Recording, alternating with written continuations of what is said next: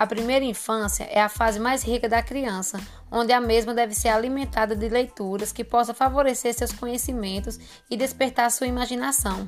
Nesse período de isolamento social, a contação de história tornou-se uma grande aliada, contribuindo para o processo de desenvolvimento da linguagem, uma vez que amplia o universo de significado da criança. Uma experiência que realizei foi através da história Bicho por Bicho, explorando os personagens da história através da caixa de areia, em que os pais, junto com as crianças, iriam brincar de qual é o bicho. Os pais ditam as letras e as crianças resistem na areia. Em seguida, todos juntos realizam a leitura da palavra e a criança imita o animal através de sons ou gestos.